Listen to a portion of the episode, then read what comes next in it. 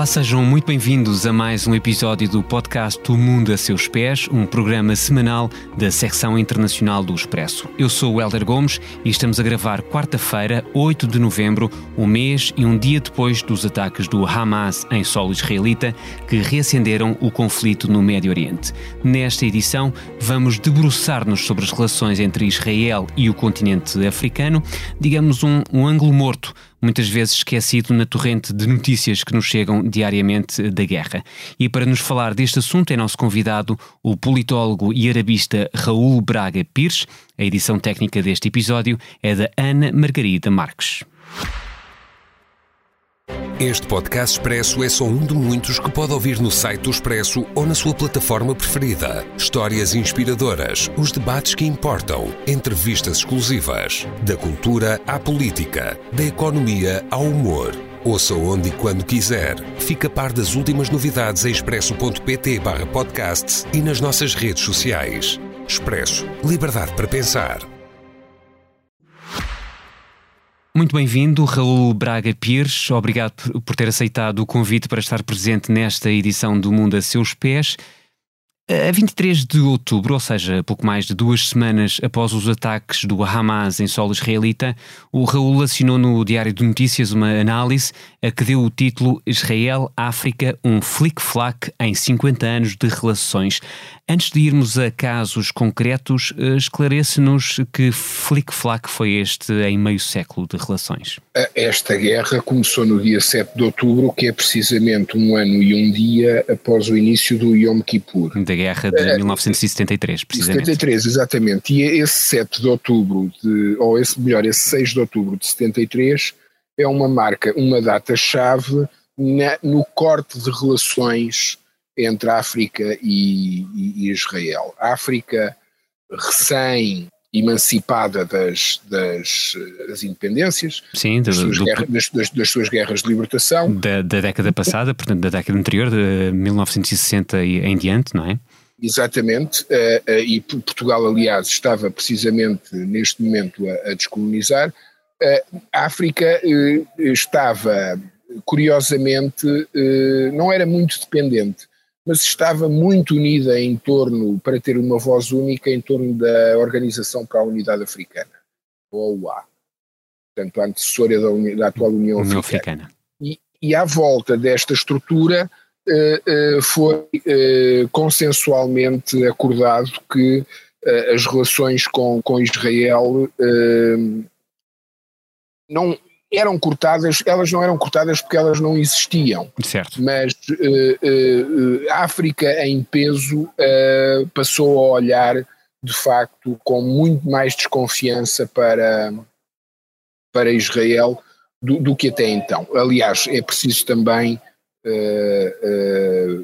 referir que a África negra e não só a África branca também, mas a África está essencialmente islamizada, muito islamizada, e, e essa, essa fraternidade em 73 eh, veio ao de cima.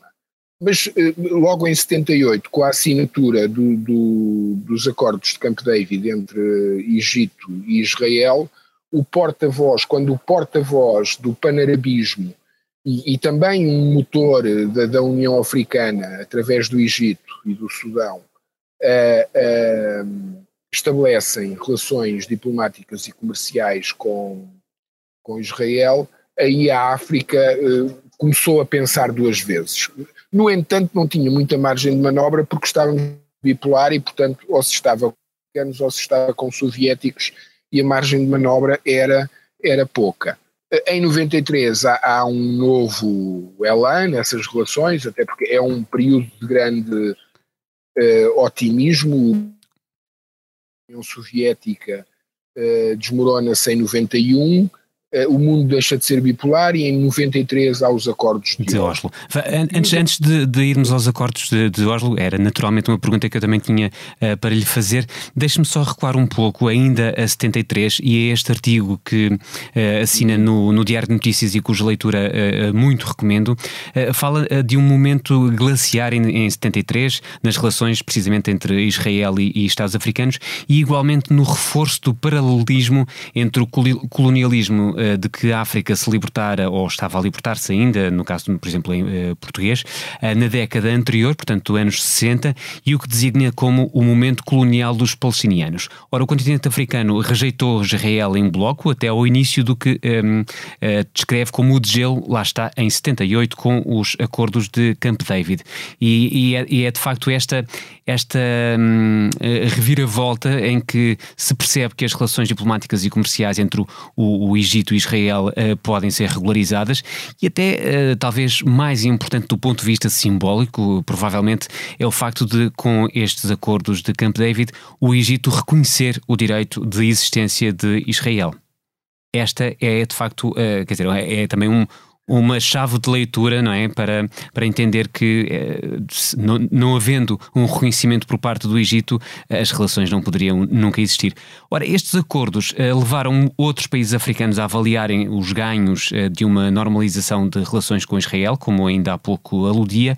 Ora, essa normalização foi seguindo o seu caminho efetivamente, enquanto a chamada causa palestiniana foi sendo secundarizada ou não? Sim, o, o, os palestinianos sempre foram secundarizados e sempre foram utilizados como eh, uma ferramenta para, para atingir outros fins.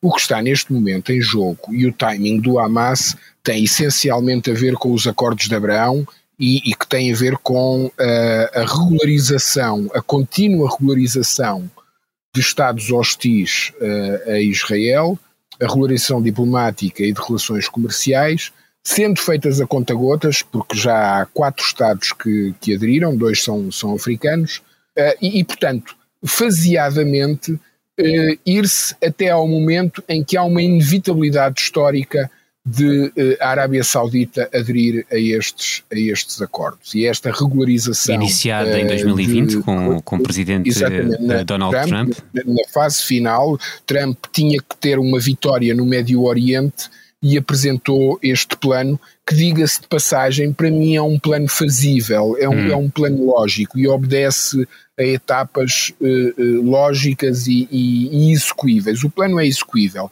O que o Hamas fez no dia 7 foi interromper esta lógica que estava a ser seguida e que nos corredores estava a dar indicações de que havia negociações sérias para que até ao fim do ano a Arábia Saudita eh, integrasse este, este grupo do, dos acordos de Abraão, regularizasse as, as suas eh, relações diplomáticas e comerciais com Israel, e isto também, esta ideia indo à, à, sua pergunta, que os palestinianos foram sendo secundarizados, o, o próprio, uh, uh, os próprios acordos de, de, Abraão são exatamente isso. O que Netanyahu disse a Trump na Casa Branca foi: Eu tenho um novo plano, e o novo plano é o seguinte: o problema são os palestinianos e é o Estado palestiniano não vamos colocar este problema em primeiro lugar, vamos secundarizar este, relegar este problema para o último plano e ser a última coisa a negociar. E, entretanto, vamos criar aqui uma aliança com os nossos inimigos naturais que vai ela própria também ajudar a construir as balizas e as, as fronteiras, se quiser dizer, deste, deste novo plano para a Palestina, deste, de, deste Estado que é inevitável uh, uh, que venha uh, a ser legalizado, oficializado, criado. E, portanto, Abraão uh, pega no, no, no, problema, vira-o 180 graus, relega-o para o último lugar e tenta construir uma, uma estrutura de apoio à volta, de apoio da própria Israel, para que aqueles que sempre relegaram uh, uh, os palestinianos para o último, e aqui diz, pode-se dizer sem qualquer tipo de problema, o Qatar, quer dizer, sem qualquer reserva, quero eu dizer, o Qatar a Arábia Saudita, a própria Jordânia e o Egito eh, eh, são dos países eh, mais próximos, com mais influência e mais poder económico, que poderiam eventualmente de Gaza fazer outra coisa do que aquilo que ela está hoje e contribuir para que ela fosse outra coisa, e, e, esse, esse momento ainda não aconteceu. E, portanto, Abraão também é uma tentativa de construção Uh, disto ao contrário. Uhum. Uh, oh Helder, deixa-me só ir um, também um bocadinho atrás do que estava a dizer quando fala, porque referiu há bocado a questão, um paralelismo do momento colonial dos palestinianos. É, exato. Isso, isso, é, isso é mais tarde, porque uh, eu estava a dizer, 93 é um ano de muito, a década de 90, o início é um período de, de muita esperança e de muita, muita esperança, essencialmente o início da década de 90 também é o fim do apartheid.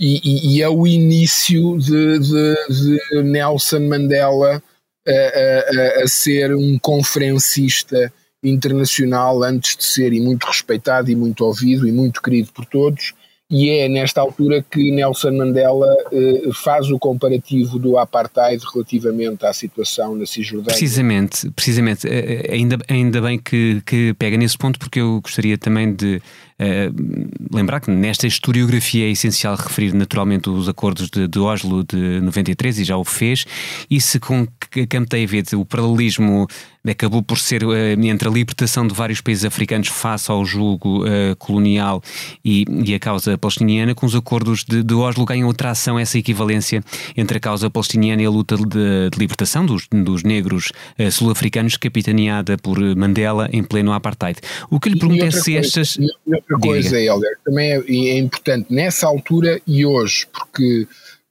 a realidade é a mesma. A África do Sul é um dos maiores países exportadores eh, de África e, portanto, está muito atento às movimentações de Israel em, em África, precisa de Israel em África, mas, no entanto, e por ser um governo do ANC, o ANC faz ponto de honra em ser o país africano que mais alto tenta levantar a, a, bandeira da causa palestiniana. Exatamente. E essencialmente ancorado, ancorado nesse, nesse, nesse paralelismo de Nelson Mandela e nessa retórica de Nelson Mandela e de toda a vida e toda, todo esse lastro histórico deste momento mais recente da da África do Sul. Exatamente, portanto, ao mesmo tempo que a África do Sul, como dizia, eh, continua a ser o país africano que mais alto levanta a bandeira da, da Palestina, também está uh, muito atenta aos investimentos, às investidas até uh, de Israel no continente africano. Qual é o peso de Tel Aviv na balança comercial em África? E naturalmente aqui há sempre uma generalização abusiva de África, como se de um país se tratasse, mas que, que dados nos pode adiantar relativamente ao peso de Tel Aviv na balança comercial de alguns, talvez os mais relevantes, eh, onde essa presença se nota mais uh, africanos? Números redondos uh, não tenho. Agora, uh, o, o, investimento, e também a partir desse esse, esse artigo que mencionou, reflete, refere isso, creio que de uma, de uma forma clara. Um, houve um investimento, o, o no contexto histórico, no fim da Guerra Fria, é precisamente quando uh, os, os, países africanos começam a ter uma maior liberdade para uh, estabelecerem as suas parcerias internacionais. E o que é curioso, uma das coisas que, que, que, um dos karmas, este até acaba por ser um bom karma, de que os israelitas não se livram, é de, de carregarem a glória de transformarem desertos em em pomares e em centros agrícolas uh, uh, plenos de, de, vivacidade. E, portanto, se a, a, abordagem israelita foi muito interessante em África no pós-bipolaridade, no pós-fim uh, da Guerra Fria, porque se fosse única e exclusivamente para o negócio da segurança e da defesa, não tinha grande saída, apesar de ter, de ter tecnologia interessante para, para vender, não se ia safar muito bem, não seria a abordagem mais correta, porque estes países vinham de facto estrangulados dessa, dessas alianças uh, militares e de defesa, sobretudo com a União Soviética, e também se queriam libertar disso e queriam no curto prazo projetos de desenvolvimento. Ora, Israel, com esta, com esta glória de transformar desertos em hortas uhum. uh, produtivas, uh, a abordagem foi essa e começou a, a, abordar países, sobretudo da África Oriental, e depois há uma catadupa de, de efeitos, de externalidades dessa abordagem uh, quanto ao desenvolvimento agrícola, que fez com que, por exemplo, o Quénia, no dia 7 ou no dia 8 do mês passado, foi o primeiro país africano e um dos primeiros do mundo. Lado, exato, um dos primeiros do mundo a colocar-se ao lado de Israel, a condenar todo o tipo, este ato terrorista e todo o tipo de terrorismo, etc, etc. Porquê? Porque o beneficiar desse, desses projetos de, de desenvolvimento agrícola também fizeram de Mombasa e de todas as cidades costeiras uh, do Quénia o algarve dos israelitas. Uhum. E, portanto, a partir do momento que começa a haver esta, este cotidiano, este dia a dia entre supostos inimigos anteriormente, que é o que está a acontecer neste momento em termos de turismo e de cooperação cultural entre os Emirados Árabes Unidos e Israel, a partir do momento que, que Abraão foi eh, implementado, isto está a desconstruir mitos e, e, e velhas histórias uh, que só denegriam o outro, e é precisamente isto que o Hamas tenta impedir com esta sua ação do dia 7, e é precisamente estes mal-entendidos que o Hamas não quer que, que, que, que deixem de continuar a acontecer.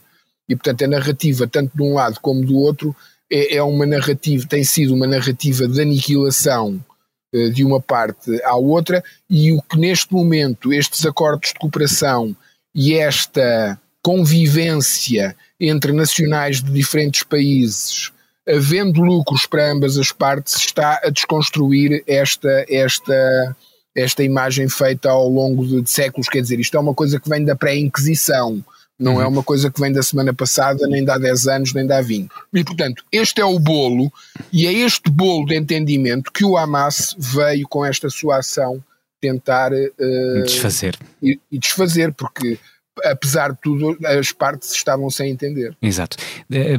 Depois de Oslo, recuando aqui um bocadinho, puxando atrás a fita do tempo, só para dar também contexto a quem nos ouve, portanto, após Oslo, o passo seguinte só foi dado 27 anos depois, com a assinatura dos tais acordos de Abraão, a 15 de setembro de 2020, de que uh, temos vindo a falar, por Donald Trump, então presidente dos Estados Unidos, ben, Benjamin Netanyahu, uh, já então primeiro-ministro de Israel, e os ministros dos negócios estrangeiros e dos Emirados Árabes Unidos e do Bahrein. Eh, depois há uma série de acordos bilaterais para normalizar as relações entre Israel e, e, e vários Estados árabes a que se juntaram, e aqui interessa-nos mais para esta conversa, eh, Israel-África, a que se juntaram Marrocos e o Sudão nos meses seguintes e que mais recentemente eh, também poderia vir a incluir a Arábia Saudita. Ora, isto entrou, esta série de acordos bilaterais, até apontada como um dos, talvez o, o móvel mais importante para os ataques do Hamas a 7 de outubro, esta, esta reaproximação, este estreitamento de relações entrou naturalmente ou expectavelmente num processo de, de, desaceleração após precisamente esses ataques e a guerra que se lhes seguiu. O que eu lhe pergunto é se a ruptura dos acordos de Abraão é o cenário mais provável ou ainda há esperança de eu que... creio que não. Hum. Eu creio que não. Sou suspeito porque sou um defensor de Abraão. Vejo uh, neste processo o mal menor, aquilo que se pode ir fazendo uh, evitando a guerra. Uh, uh, eu creio que não, pelo seguinte: dos signatários de, de Abraão, atualmente, o único que me levanta dúvidas relativamente já ao próximo ano e ao futuro mais próximo é a República do Sudão. A República do Sudão assina Abraão a guerra começa no dia 7 de outubro e no dia 9 de outubro uh, o Sudão regularizou também relações diplomáticas e comerciais com o Irão, que estavam interrompidas, salvo erro, desde 2016. Uh, eh, por outro lado, a República do Sudão é uma base de retaguarda da Irmandade Muçulmana que tem originalidade, que é originária do Egito e foi para onde muitos dos militantes da Irmandade Muçulmana se refugiaram após uh, o decreto de ilegalização por parte de, uh, do general Sisi, em 2016 também, salvo erro. Uh, e, o, o, Exército eh, Nacional da República do Sudão está completamente infiltrado pela Irmandade Muçulmana, desde a base até aos generais uh, mais, mais poderosos. E a República do Sudão, este exército representava, eh, com o fim do Estado Islâmico, com um hipotético, pelo menos a estrutura eh, operacional que tinham, com o fim do Estado Islâmico, eh, para a internacional islamista era visto como o último reduto que numa situação de batalha no, do fim do mundo era o último exército muçulmano sunita que estava preparado e tinha um sentido de hierarquia eh, próprio para a batalha do fim do mundo, erguer eh, a bandeira do Islão até à vitória final. E portanto, isto que eu estou a dizer pode parecer um delírio, mas é exatamente assim que as pessoas uh, o, o, o, interpretam. E portanto, eu, ter, eu termino esta, eu concluo aqui dizendo que este país é, é, o único que me levanta algumas, algumas dúvidas. algumas dúvidas relativamente ao futuro. Agora, o que Israel eh, eh, tem que, e também já escrevia relativamente a isto, tem que, o que não pode fazer é dar esta vitória de mão beijada ao Hamas, que é a ruptura dos, dos acordos de Abraão.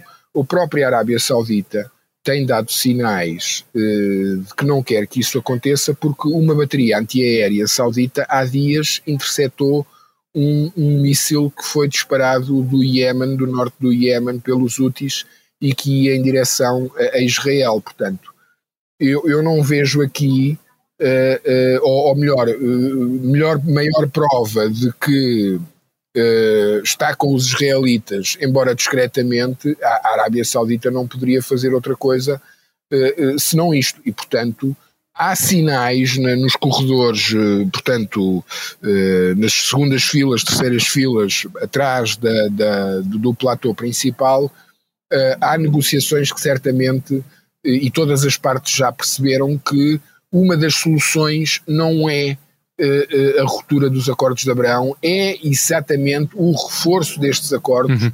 e, e e a, a, sua expansão, a sua, eu costumo dizer que os acordos de Abraão são como o glutão do, do detergente da, da, roupa, vão, vão comendo as nódoas todas, neste caso vão absorvendo os países e eu creio que a solução, uma das soluções uh, uh, para esta guerra é de facto haver este cerrar de fileiras de, de Israel com os Estados Árabes amigos e a partir daí esta será uma frente que, que, que fará a frente e aniquilará uh, o Hamas, até porque para, e, depois tem outras externalidades, quer dizer, a partir do momento que isto aconteça, uh, a Arábia Saudita e o Qatar, o Qatar deixam de ser países radicais e passam a enfileirar uh, a lista dos moderados. Hum. Uh, um, um, um, uma Arábia Saudita nuclear, se calhar já passa a ser um bocadinho mais tolerável pela própria Israel, numa aliança com ela e numa aliança, sobretudo, anti-Irão, não é? Portanto, eu, eu, eu, eu vejo isto desta maneira e se isto não acontecer, é a vitória mais fácil que o Hamas teve desde 1987. Muito bem. Uh, mais fácil e mais, ia com efeitos mais à la longue. Registro com interesse essa, essa referência publicitária dos anos 80, 90, do, do, do glutão. Uh, é, anos 70. Eu só não sei se é do Homo ou se é do Presto. eu estava a tentar uh, evitar referências eh, publicitárias diretas, mas não tem mal nenhum. Mas eu lembro-me perfeitamente de, de, ver esse, esse anúncio, portanto, uh, nos anos 90. Portanto, uh, enfim, mas é uma boa imagem, de facto. É, é um clássico, é um clássico. os, os, acordos de Abraão, e agora interessa também explicar um pouco, são sim designados também em referência à personagem bíblica que, que será o antepassado comum de judeus e árabes e também cristãos. estes acordos não estão eh, ainda assim isentos de críticas. A maior é que não têm em conta, mais uma vez, a exigência dos palestinianos de condições para se constituírem como, como um Estado eh, e estes acordos também, eh, quer dizer, foram negociados por Kushner, genro e, e conselheiro de, de Trump e, e, representaram de facto ganhos efetivos para os signatários árabes. Nós temos, por exemplo, a oferta americana de 50 jatos de combate F-35, que terá sido logo um importante catalisador para a assinatura dos Emirados dos Árabes Unidos, um, que logo em 2020, de forma um, sonsa ou não, uh, o Raul me dirá, sinalizaram que a normalização de relações com Israel lhes daria, lhes daria portanto, eh, aos Emirados, maior margem para, inverter, para intervirem, na verdade, em benefício dos uh, palestinianos.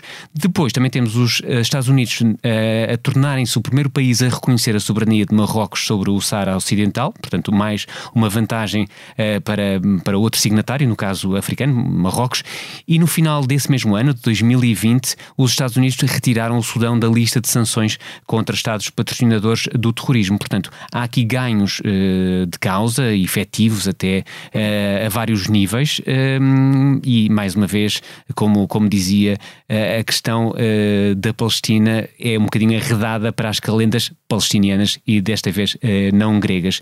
O que lhe pergunto é que uh, como serão as relações entre Israel e o continente africano neste pós-7 de outubro? Nunca poderão assentar numa perspectiva muito em voga na Guerra Fria, muito militarista, de cooperação nesse, nesse domínio, portanto, no domínio militar, até porque, como, como refere, uh, deste ponto de vista, os países africanos têm. Uh, Não, mas, olha, Helder, mas isso, isso, isso era há 30 anos. Exatamente. Portanto, exatamente. as coisas mudam. Neste momento, essa área. Está, é, é que Israel também está a vender uh, e a fazer negócios na área securitária e militar muito interessantes com a África. Eu dou-lhe o exemplo de. É, é, muito lato dizer isto, mas é aí que estão os milhões uh, uh, na intelligence e no, na, na, toda e na tecnologia, a dimensão tecnológica. Tecnologia, ex exatamente, quer dizer, há, há, toda aqui uma, uma parafernália de, de dentro da área da defesa e da segurança que mudou também o paradigma nos últimos, nos últimos 20, eh, 30 anos. Olha, dou-lhe um exemplo muito simples: o surgimento dos drones. Eh, é uma, coisa, é uma coisa que mudou completamente a estratégia e a forma como se olha para a defesa, como se olha para a noite, por exemplo, como se olha para os períodos de descanso, eh, etc. Mas eu, eu queria puxar atrás, porque o, o Helder, de facto, quando diz que há resistências e há, há ganhos e, e, há sobretudo ganhos para, para países africanos e, e, e, árabes, tudo isso que o, que o, que o Helder acabou de dizer, eu resumo numa, numa frase que é a seguinte: é só política. Uhum. É a real política. E a, e a real política e a política é completamente desprovida de moral.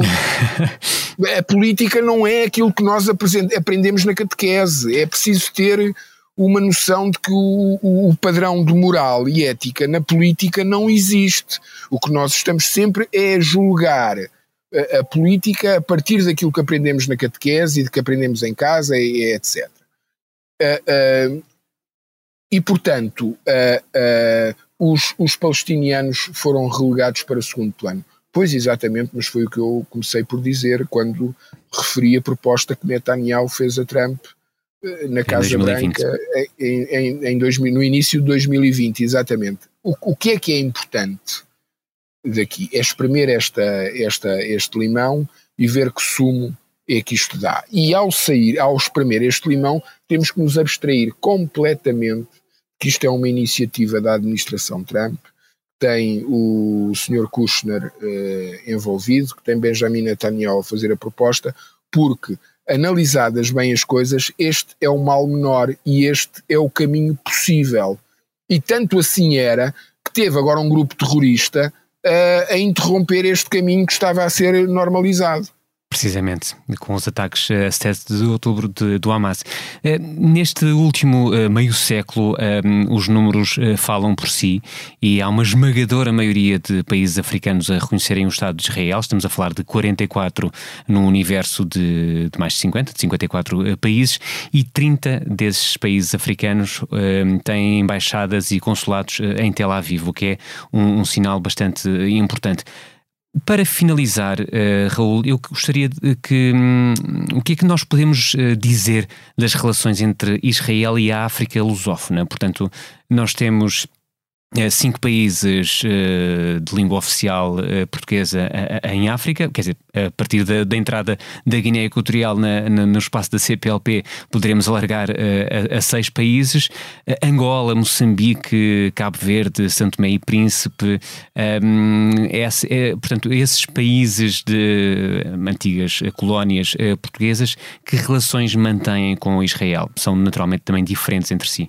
Há um, há um, um bom relacionamento. Uh, Israel tem naturalmente bastantes interesses em Angola por via uh, do, do, clássico, que são os diamantes e as pedras preciosas e semi-preciosas. Exatamente a mesma coisa na, em, uh, em Moçambique. tem havido cada vez mais projetos também na área das energias, nomeadamente dos gasodutos e dos pipelines. A, a, a relação de Israel com os Palopes não é, não tem nada de extraordinário, nem pela negativa nem pela positiva.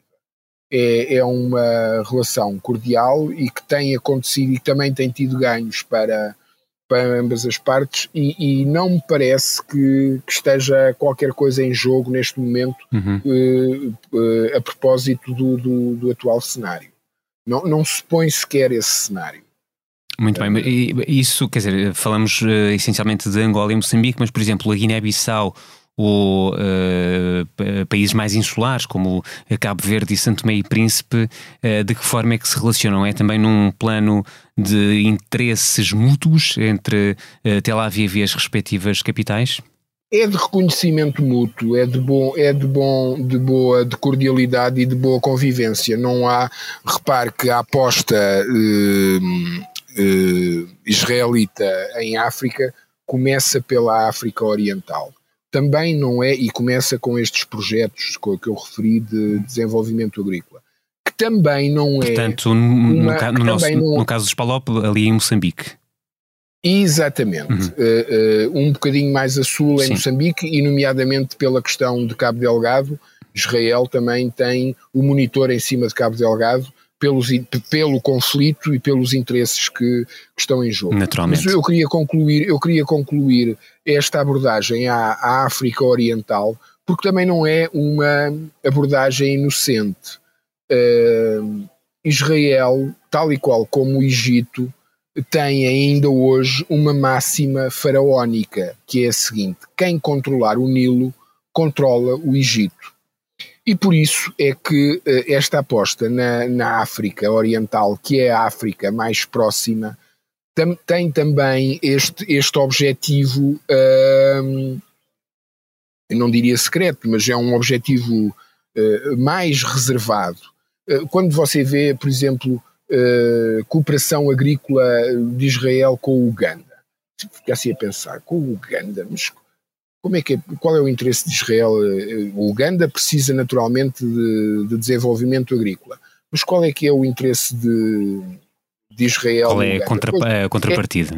É, é, precisamente no Uganda que está uma das nascentes do Rio Nilo. Uhum. Esta aproximação também ao, ao Quénia e este desenvolvimento turístico no Quénia e voos diretos, etc., também tem, tem como. Esta aproximação não é inocente, e é, já para não falar da construção da, da barragem do Renascimento na, na Etiópia, em que Israel nunca quis admitir, eh, isto não é oficial, eh, não admitem isto, mas há informações de que de facto garantem que houve inclusivamente baterias antiaéreas que foram colocadas durante a construção dessa dessa barragem com medo, porque havia uma ameaça de, da República do Sudão em bombardear essa, essa é, a construção da barragem, porque não estava de acordo com a água que lhe ia retirar ao seu, à sua parte do Nilo e que atravessa o, o, a República do Sudão.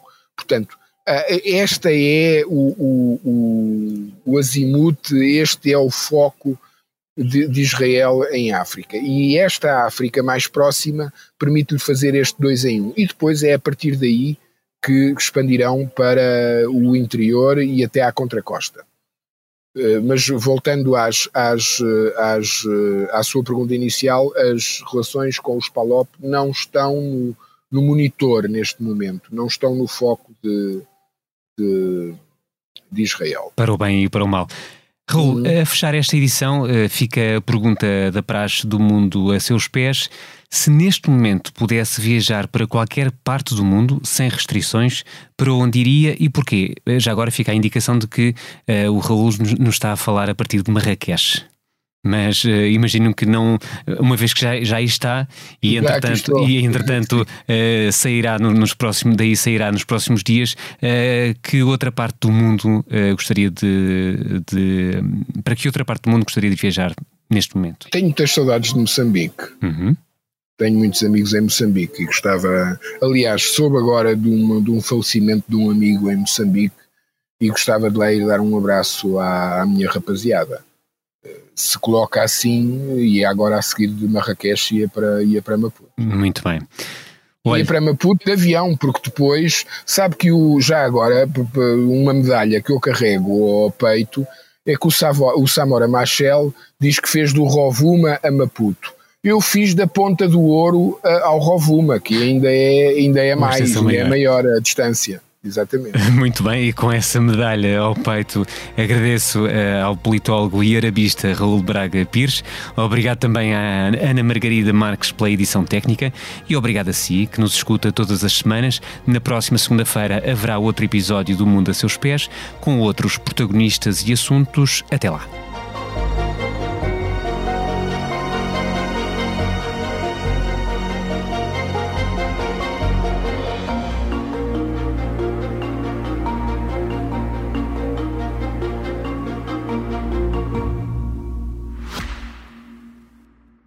Este podcast Expresso é só um de muitos que pode ouvir no site do Expresso ou na sua plataforma preferida. Histórias inspiradoras, os debates que importam, entrevistas exclusivas. Da cultura à política, da economia ao humor. Ouça onde e quando quiser. Fica a par das últimas novidades em expresso.pt/podcasts e nas nossas redes sociais. Expresso Liberdade para pensar.